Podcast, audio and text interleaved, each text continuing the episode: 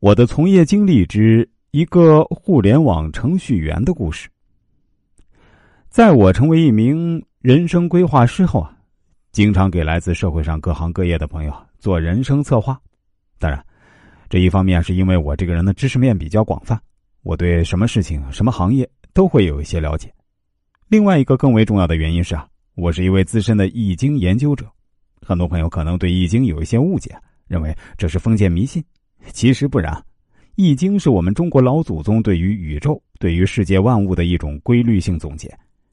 因为易经研究的是世间万物的普遍规律，所以易经的分析法是可以帮助我们更好的规划未来。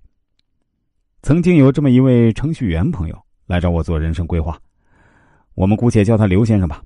刘先生说自己多年前曾经联系过我，当时他是找我给他儿子取过名字。而且他当时啊非常满意，所以呢对我一直就非常信任，包括一直都有关注我的公众号，关注我的音频节目。但是啊，他从来没有给自己做过一次完整的人生规划，因为他认为还不到那个时候。当然，他骨子里一直认为自己总有一天是需要来找我全面看看的。这位朋友发来自己的资料后啊，我就对他说：“您是一位智商非常高，但情商相对较低。”甚至是偏低的人，而且啊，您的气场看起来呢不是很好。当然，也不是说您完全就不能去做一个单位的小领导之类的。但是啊，您很难真正管理好自己的下属，或者说您管理起来会非常吃力。所以啊，我希望您不要介入到那种办公室政治中去，否则会不可自拔的。他回答说：“老师啊，您说的没错，我确实是这样的。我毕业于中科大。”也算上是九八五中的顶尖高校了，但是我在为人处事方面的能力上呢，确实是比较平庸的，这一点我自己也知道。从小到大，我也做过各种各样的所谓领导，包括我在学校担任过班干部、学生会干部，但我一直都知道，我不是很适合做管理工作的，我更适合去踏踏实实的做科研。我当时又看了一下他发来的出生年月日，以及观察了一下他的相片我于是对他说：“如果按照易经的推算方法，你对自己的老婆是非常疼爱的，但是啊，他对您的话呢，未必也一样珍惜。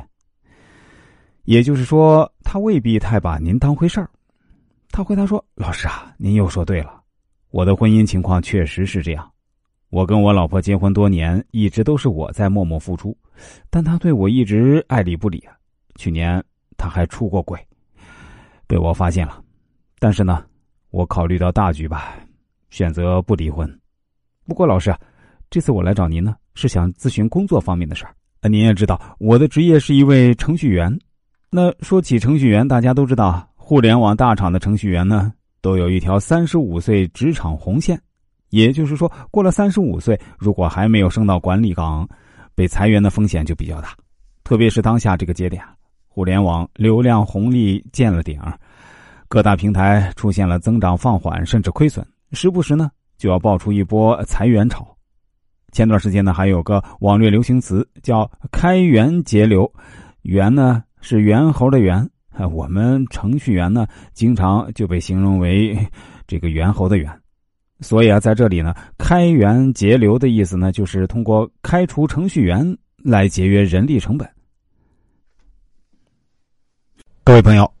如果您也想找我看看，想盘点一下自己的人生，规划一下自己的未来，让自己今后少走点弯路，当然都是可以的，也是欢迎的。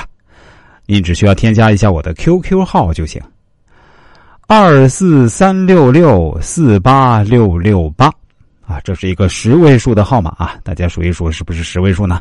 我再说一遍啊，二四三六六四八六六八。这位刘先生接着又说：“我现在是阿里巴巴菜鸟网络 ET 实验室的无人物流车硬件的项目负责人。按说呢，我已经从技术岗呢成功升任管理岗，没有被裁掉的风险。但是啊，我一直认为这份工作带给我的价值感不够，所以呢，我想辞职，换个能够实现我价值的地方。但是呢，我一直下不了决心，因为在阿里巴巴的收入和待遇啊，确实是非常可观的，社会地位也比较高。”而且我的家人和亲戚呢，包括同事啊，都是不支持我跳槽的。所以啊，我想听听老师您的看法。听到这里的时候，我就对刘先生说：“其实啊，我也有关注过无人配送这个小领域。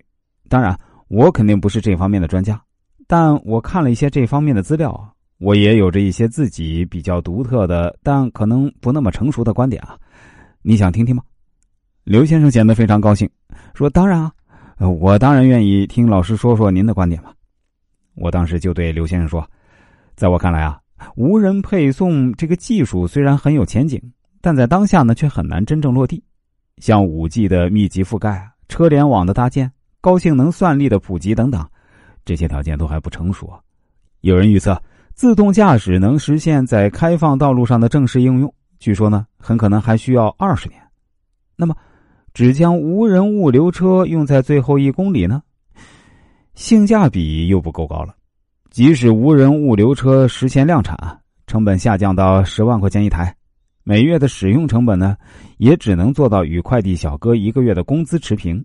况且呢，无人物流车还没法像人一样实现爬楼梯送货上门，所以啊，无人物流车在目前来说呢，很可能只是一个伪需求。那如果没有真正的应用场景，技术就无法落地。那么哪里才有无人驾驶的真需求呢？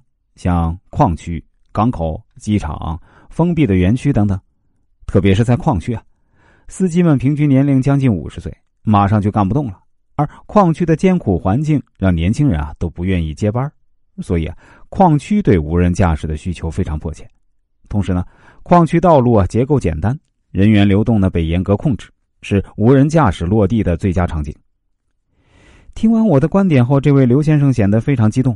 他对我说：“老师啊，没想到您作为一位传统文化研究人员，对我们这个行业的研究居然还到了这么熟悉的程度，太让我吃惊了。